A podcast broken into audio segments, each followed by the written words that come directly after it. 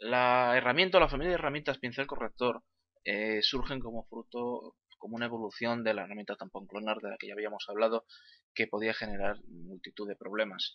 Eh, las herramientas pincel corrector son mucho más evolucionadas, puesto que si bien eh, antes teníamos que fijarnos en no solo el diámetro del pincel, sino en su dureza y en la opacidad, ahora trabajaremos de una manera mucho más cómoda. Primero vamos a seleccionarla. Aquí está en la paleta de herramientas, aquí tenemos la familia de pinceles correctores y vamos a seleccionar primero pincel corrector. Del corrector puntual hablaremos después. Si os fijáis, la configuración es mucho más básica que la que teníamos en el tampón clonar. Simplemente tenemos el pincel, también podemos, como veis, tenéis dureza, espaciado, pero bueno, realmente en este caso el diámetro del pincel será lo más importante y lo único de lo que nos debemos de preocupar. ¿Cómo va a funcionar? De una manera muy parecida al tampón clonar. Vamos a elegir un punto origen y vamos a pegar un punto destino. Pero esta herramienta va a funcionar de una manera más eficiente, puesto que no se va a limitar simplemente a pegar lo que ya hemos seleccionado, sino que además lo va a pegar y lo va a hundir, lo va a diluir con el fondo, de tal manera que lo que estamos copiando quedará completamente integrado con, lo que tiene alrededor, sin que se note ni la dureza del pincel, ni, ni el diámetro, ni la forma del mismo. Vamos a elegir un punto, como veis este punto superior es mucho más oscuro que lo que tenemos abajo, y pulsamos. Como veis al principio aparece el círculo pero luego eh, se vuelve invisible. Y esto es debido a esa disolución con lo que tiene alrededor. Otra cosa que también hay que tener en cuenta, tanto en pincel corrector como en el tampón clonar, es el punto de origen. Si os fijáis, cada vez que pinchamos nuestro ratón, vamos a definir primero este punto de origen, miradlo bien, cada vez que vamos a seleccionar, realmente va a utilizar ese punto de origen. Pero sin embargo, cuando lo movemos, el punto de origen se va a estar moviendo. Con lo cual hay que tener mucho cuidado. No sea que se desplace a una zona, como por ejemplo pueda ser esta, con una textura distinta. Fijaros.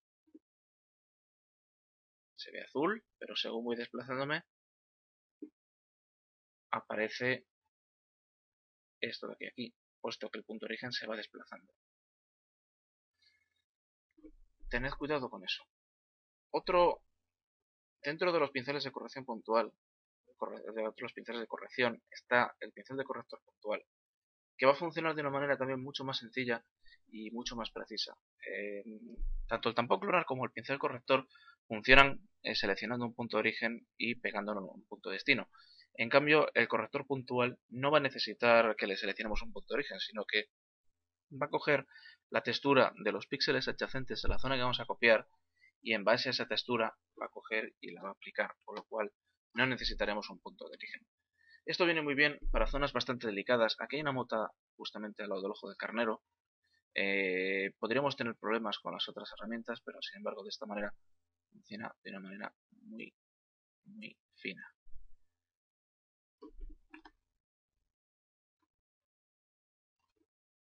Como veis, con estas herramientas podemos trabajar de una manera mucho más rápida y fluida para poder corregir así nuestra imagen.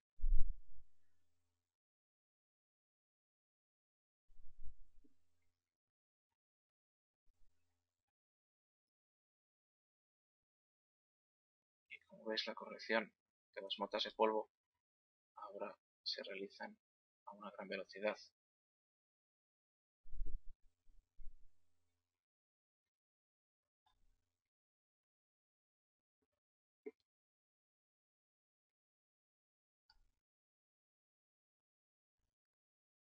Sin importar como podéis ver si os fijáis en el puntero del ratón veis el color que corresponde a la zona que hemos elegido como punto de origen. Como veis un color azul bastante más intenso que podría habernos dado problemas con el tampón clonar sin embargo fijaros en lo que sucede. Se disuelve toda la zona azul. Incluso esto que nos ha copiado el punto de origen pues nos ha cogido y lo ha diluido también bastante bien.